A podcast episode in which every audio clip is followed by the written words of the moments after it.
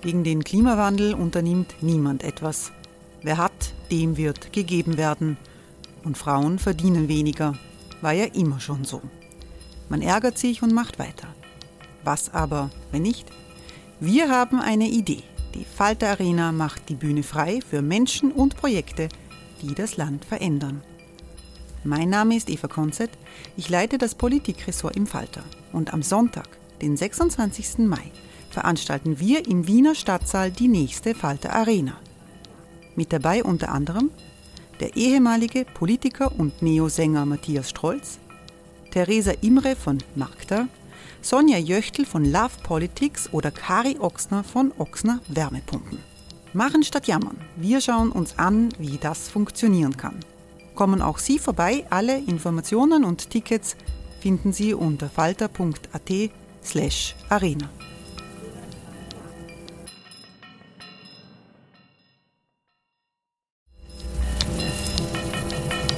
slash arena. Falter-Podcasts werden durch Werbung unterstützt. Das hilft bei der Finanzierung unseres journalistischen Angebots. Falter Radio, der Podcast mit Raimund Löw.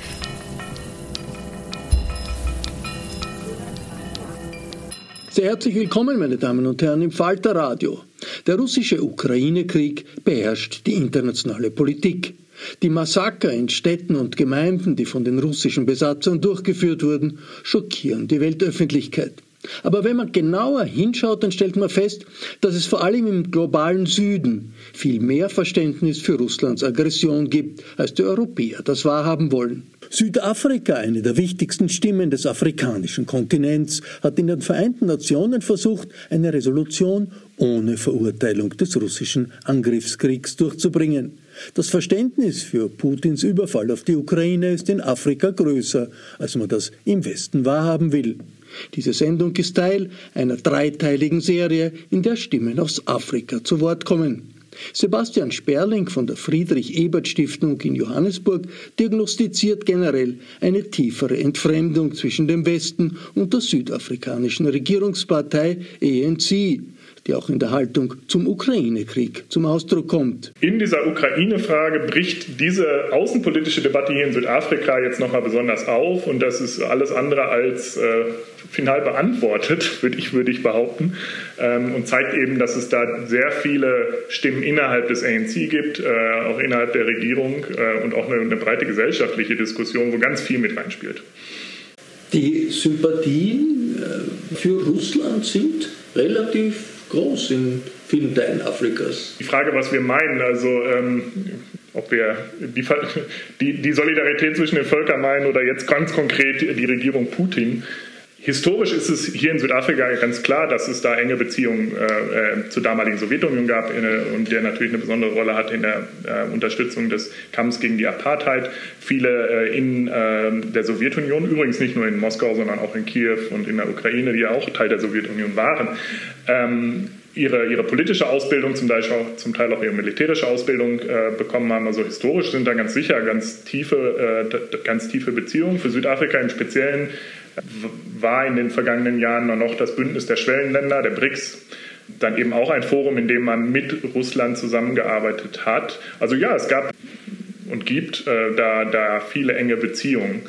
Sicher nur ein Teil dessen äh, der Erklärung jetzt für die Position der südafrikanischen Regierung in diesem Konflikt. Soweit der Direktor der Friedrich-Ebert-Stiftung in Johannesburg, Sebastian Sperling. Warum überhaupt in Afrika der Ukraine-Krieg so wenig Beachtung findet, frage ich die bekannte Journalistin und politische Analystin Crystal Oderson in Johannesburg. ORF-Afrika-Korrespondentin Margit Maximilian hat ihren Input gegeben. Das Interview haben wir auf Englisch geführt. Für Europäer ist es ja schockierend, die Nachrichten aus der Ukraine in afrikanischen Medien nur unter ferner Liefen zu finden. Warum das so ist, will ich von Crystal Oderson wissen. I think there's various domestic issues that are at play in South Africa in particular. Um, and for the past few weeks, we've had um, an entire debate around xenophobia and, you know, can we still welcome other Africans? Um, we've had a local campaign called Operation Dudula that in some cases have become very violent. And this campaign, as the organizers define it, is to highlight what illegal immigrants are doing and how that plays into the high crime rate, the socioeconomic conditions, taking away jobs. And whether that's true or not, it's taken the imagination in terms of the public discourse because it's the reality. We have hundreds and thousands of migrants, some legal, some illegal. Some have arrived in the country because of the dire socioeconomic conditions in neighboring countries. And that, unfortunately, has you know, completely taken the imagination of people. However, I do think there's been a, well, at least some media um, outlets have really kept the Ukrainian story alive. It's it's a lead story on a lot of radio stations, believe it or not. I think television has been a bit more muted because it's focusing more on domestic issues. Um, and in some media, you know, outlets, there's been a big focus on what's happening in Ukraine, the humanitarian crisis, um, you know, the ongoing talks, and the real impact. Because I think for South Africans, um, the humanitarian crisis is first and foremost on their minds. Um, and then then I think, secondly, the big issue that's been of interest is the impact of food security. Um, even though South Africa, we, we do produce wheat, we also import a considerable amount of wheat from Ukraine. And there's, of course, um, the concern that that's going to impact on socio-economic conditions. And so, again, back to your question why is it so muted? When you don't have food, when the petrol price has just increased, when you know what you can buy at the store has radically reduced, um, you know that people have one meal a day, that you're lucky if you have lights on in certain parts of Johannesburg. Um, you're just fortunate if crime is not going to impact on you. Local conditions overrides. I think um, there's you know sort of two sides to the story. One from the opposition politicians, we've seen you know very strong statements coming out and calling on the government to really come out very strongly. And of course, the recent UN vote you know brought to the fore what South Africa's stance is. South Africa uh, presented its own resolution, but had hardly any support. Yeah, and yeah. prior to that, you know, it kind of like you know took a neutral stance. Um, and so I think so. So that's the one view from the opposition, um, civil society groups that has a very strong voice in South Africa disagree with South Africa's stance. But for me, you know, I, I try to look at the, you know, what influences South Africa, and in, in our case, it's the African National Congress, the ANC. And now, if one looks at its history, firstly, its generation of leaders that's in power now, a large majority of them actually studied in Russia. So they speak Russian, they were socialized there, and they've impacted in a particular way on South African politics. Now, the African National Congress, as a liberation movement, as a band movement, they remember those who helped them in times of struggle, especially in the 50s, 60s, and 70s. And a large proportion of ANC members either went to study in Russia, the military wing received training, uh, military training, um, and so South Africa looks to its the African National Congress, let's put it this way, looks to its past and that's how, in some cases, it, it, shapes its foreign policy. Now, one can look, for instance, Zimbabwe. I mean, we have millions of Zimbabweans here. Again, South Africa as a liberate, the ANC as a liberation movement looks at ZANU PF as another liberation movement. So that's that's just a local that, example. The party ruling the party Zimbabwe. exactly, you know, and it influences how it's dealt with Zimbabwe.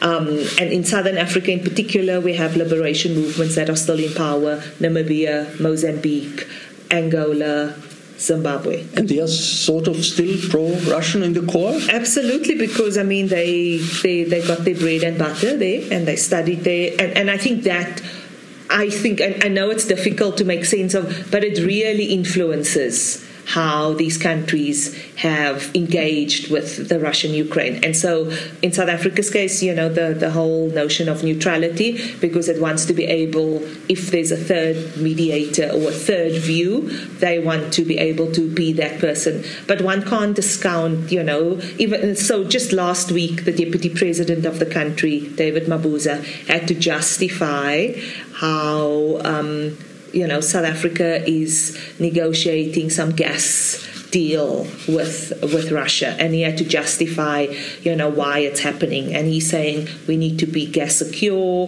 we can't rely on others. But the irony is that our deputy president has spent months in Russia for healthcare.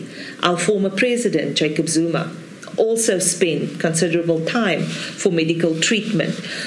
So, all that I'm saying, I mean, there's all sorts of rumors that's floating around. The reality is the African National Congress and its historic allies they're not going to forget their friends in need.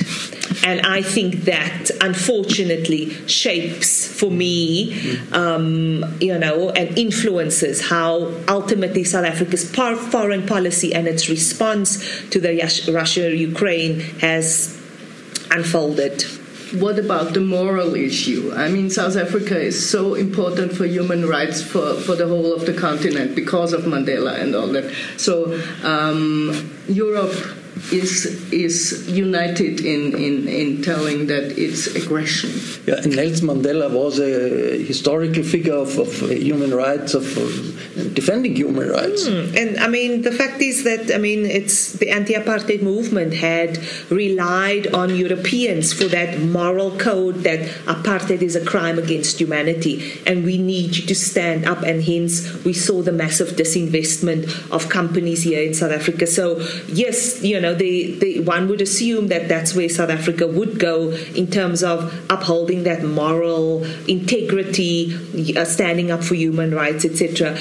Unfortunately, I think the ANC has shifted you know it has changed. It's real politic survival politic wanting to stay in power reduce the bread price reduce the petrol price and um, you know that has shaped its politics. If we, one looks over the past few years one has to go back to the establishment of BRICS which is the you know, kind Union of a new of order of Brazil, Russia, China, India, and the S that was signed onto BRIC was BRICS, you know, and there's that closer movement of politics of economics between Russia, India, South Africa over the past 20 years. And so all of that, uh, unfortunately, has played into I think South Africa's view on it. It's not, I don't think it's welcomed um, by all South Africans. Um, and I think these people, organizations, political parties, civil society groups have raised their objections to it. But I think on a weekly basis, Cyril Ramaphosa defends the, um, the position. Yes. I mean, does that mean that in Africa in general, Russia has a rather strong position through arms deals, through um, the, prestige of the former Soviet Union. Russia today is not the Soviet Union, of course, anymore. But for historical reasons, political reasons, is that uh, something that we underestimate in Europe? I think so. I do think so. Um, I think, you know, if one looks at but again, we can't paint the entire continent with one brush because there's East Africa, and we know Kenya has come out very strongly. Um, there's West Africa, position from Ghana, Senegal, there's Central Africa, and there's Southern Africa. But obviously, as a block, if we look at um, the African Union. It's been fairly muted in their response. If, so, who are the big players within the African Union? Of course, the African Union chair, um, Moussa Faki, um, you know, who's from Central Africa, and Russia has had a very strong relationship with certain Central African countries, um, especially around um, arms, etc. I think that influences. Um, I think West Africa, mixed bag, given that we've had some coups d'etats and we don't know what the role of Russian arms might have been there. I think in Southern Africa, its historic relations have definitely impacted on how its response. I mean, if we look at Angola, Mozambique, for instance, I mean, most of their political leaders, um, you know, were, were trained there, and also in recent times, um, certain Russian, um, whether Russian forces, etc., have helped governments to Wagner deal with Group, the to deal paramilitary with, Russian to deal with insurgencies. Um, you know, in, in particular, if we look at Mozambique. So for me, that's the mixed bag, and I, and I feel that's an important context. I know we don't want to hear it, but I feel it's an important context as to why governments have you know, responded in certain ways. I think that's one. Secondly, we know that some governments have stayed in power for far too long and they use all means to suppress um, opposition parties, whether it's by cutting off the internet, uh, whether it's suppressing, jailing, arresting opposition parties. And so having a relationship with Russia helps because Russia looks the other way um, and it keeps some illegitimate governments in power. And then I think three is domestic issues. You know, it's bread and butter issues. If you don't have bread, rice, or satsa, pap, or, you know, if you don't have that to eat, then I think Ukraine is just thousands of kilometers away. As much as there's empathy and compassion, if you don't have food on your table, I think it's, um, it's you know, people are just consumed with domestic issues. But wouldn't you think uh, younger people are much more uh, are looking at it uh, differently because they don't have this uh, old thinking? I mean, we are in the 21st century. Mm. Don't you think if there would be younger politicians like we have Bobby Wine in Uganda, um, we have Macky Sall in, in, in, in, Senegal, they would act differently, wouldn't they? I think they would, but I think they, they're in opposition. And so when you're in opposition in Africa, it doesn't matter because you simply don't have access to power. And, and the person or government that's in power uses everything to suppress you. I mean, we, we just have to look at Bobby Wine. Can he just walk down the street in Uganda? No, the police will arrest him. So, similarly, in South Africa, we have a strong opposition voice, and we've seen strong voices with hard hitting messages calling the government out but unfortunately it's the opposition. Um, and yes, they have influence, and I do think a next generation of African leaders, a younger generation, definitely, you know, they don't have the same historical attachment to, oh, I was in Russia and I studied and I did my, and they provided me with food and no, the younger generation won't have, and, a moral compass, uh, you know, a humanitarian perspective, I think plays a far more bigger role. Um, and I think if we look at young people in Africa and access to social media, you know, the numbers are, are high and it's access. And those are the people that's watching what's happening on Twitter, what's happening in social media spaces, and see the, um, you know, atrocities that's happening. While we in Europe are focused on the Ukraine war, Africa has been for uh, a long time focused on the civil war in Ethiopia. So I wonder. Uh, uh, did that overshadow the Ukrainian uh, situation for the African public? And where do we stand in this uh, Ethiopian civil war now? Yeah, I think Ethiopia has definitely played a role because it's been going on for almost two years. The humanitarian crisis in Tigray was, is extreme. We still don't know the extent of starvation. I mean, not being able to deliver humanitarian aid, not to be able to deliver food to millions of people that's been cut off from the rest of the world, I think has been a real issue. Um, and I think also for Africa, it's like here you have a Nobel Peace Prize winner. The president of Ethiopia Ethiopia? In charge, the prime minister starving his own people. That his own people have to run to a, a, another unstable country like Sudan or South Sudan because they don't have food. So the extent of the humanitarian crisis we don't even know um, because of a news blackout. And I think that has been a big issue for um, for you know southern East Africa and and of course there's also the coup d'etats that's happened in Burkina Faso, Mali absolute instability happening there. Um, and then in Southern Africa, climate change. We've had, you know, a massive, you know, kind of complete havoc caused to people just in neighboring Mozambique. Um, but I do think, you know, those kind of humanitarian crises that's been ongoing, that's also led to massive um, crisis, not only around food security, but also um, people having to leave and flee their country, have, um, I think, played a particular role as well. Uh, Crystal, you are one of the uh, most important uh, journalists in South Africa, giving a perspective on the whole continent. Could I ask you to to to, to end? Uh, how uh, just explain to our public what you're doing and how is the response to your perspective you're giving to uh, the public in South Africa? Okay, being humble, I wouldn't say the most important, but I think I mean for me, there's been a big focus on trying to unpack African socio-economic and politics to a South African audience. Um, South Africa being one of the last countries to be liberated in Africa, unfortunately, um, the African continent and African news have been marginalized. Um, and so I attempt to bring home why a South African audience should care of what's happening in Nigeria, of what's happening in Ethiopia, what's happening in Mozambique, because you can't have a, a country like South Africa prospering at the expense of a real humanitarian or political crisis happening. And more and more, South Africa is an African city. I mean, we have people from all over the continent living here, and people also want to know what's happening in the rest. And I just feel we can't have this myopic insider of just focus on domestic issues. Um, you know, I don't think it, it's of help for us. I mean, we need to understand why what's happening in Zimbabwe matters because it has a domestic, you know, impact. If if I always say if Zimbabwe sneezes, South Africa catches a cold and we then deal with the consequences of that cold.